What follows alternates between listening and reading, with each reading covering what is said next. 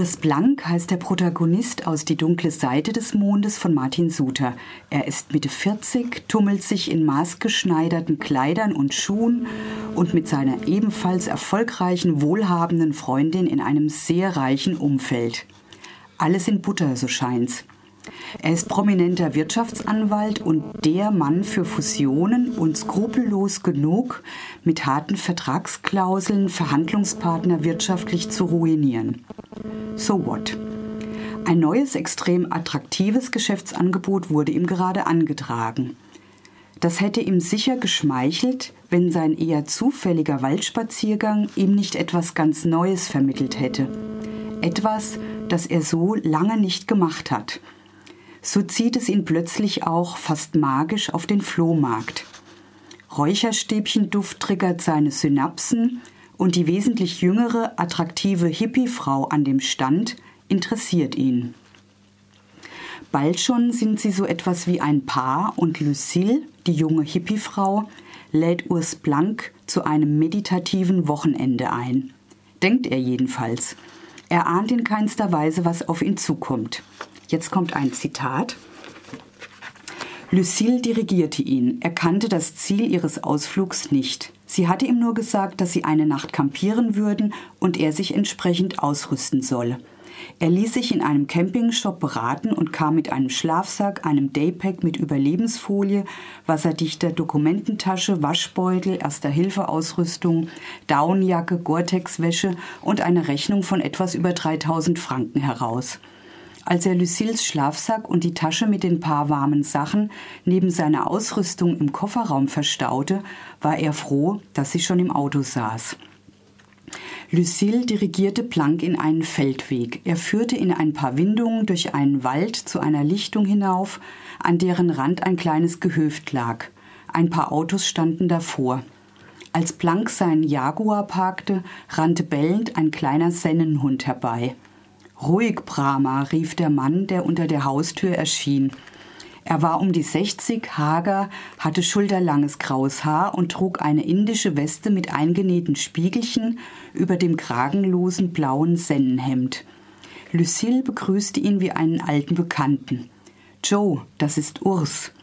Joe packte Planks Hand und schaute ihm tief in die Augen. Ciao, Urs, sagte er bedeutungsvoll. Zitat Ende. Dann gehen sie zusammen rein in, das Bauern, in die Bauernstube und Joe macht die Gruppe, das sind insgesamt sechs Leute, sehr unterschiedliche Leute miteinander bekannt. Und dazu noch mal kurz ein Zitat. Urs Blank hatte sich auf ein meditatives Experiment gefasst gemacht. Lucilles Andeutung und ihre Anweisung, am Tag zuvor nichts als leichte Gemüsebouillon zu sich zu nehmen, deuteten in diese Richtung. Aber jetzt, wo Joe, für die, die das erste Mal dabei sind, die Spielregeln erklärte, wurde ihm klar, dass er in einem Pilzzirkel gelandet war.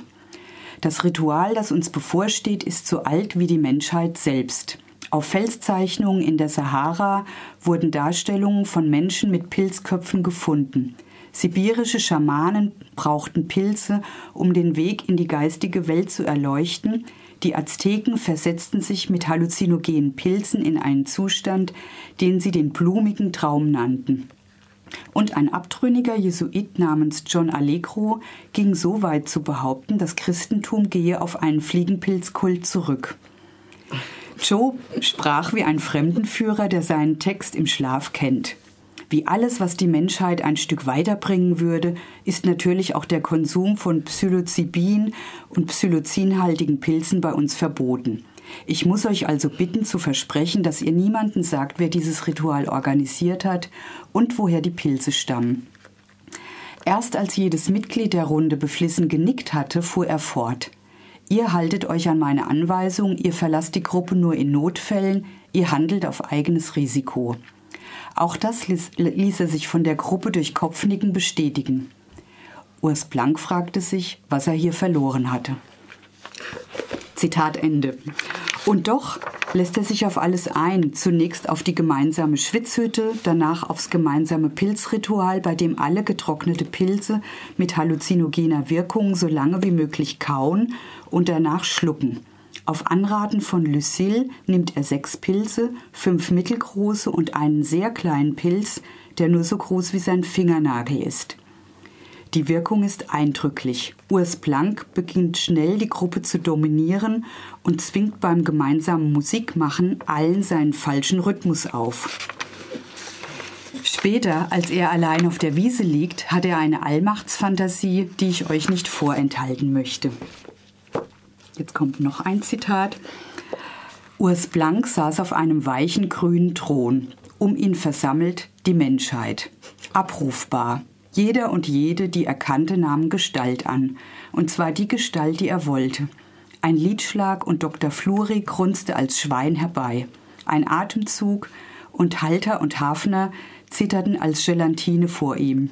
Er verwandelte Anton Huwieler in einen Pavian, Ruth Zopp in eine Ziege, Christoph Gerber in Schleim, Niklaus Halter in einen Klumpen Teig.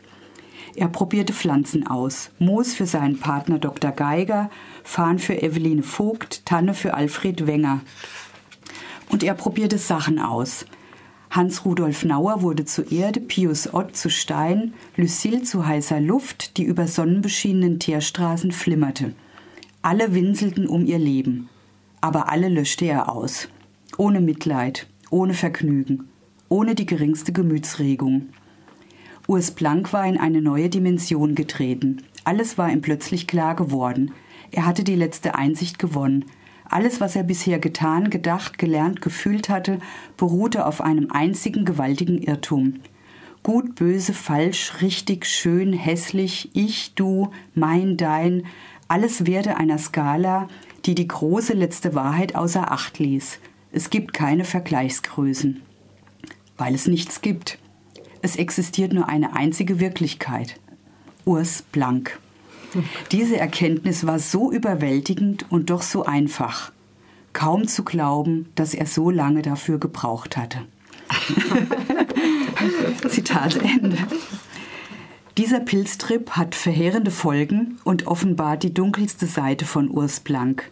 Er brüskiert wichtige Geschäftspartner, lässt seine Kollegen auflaufen, wirft schreiend seinen Assistenten raus, dreht Lucilles Kätzchen den Hals rum, weil sie einmal zu viel um sein Bein gestrichen ist, provoziert einen Autounfall mit zwei unschuldigen Toten, bedroht einen Journalisten ernsthaft.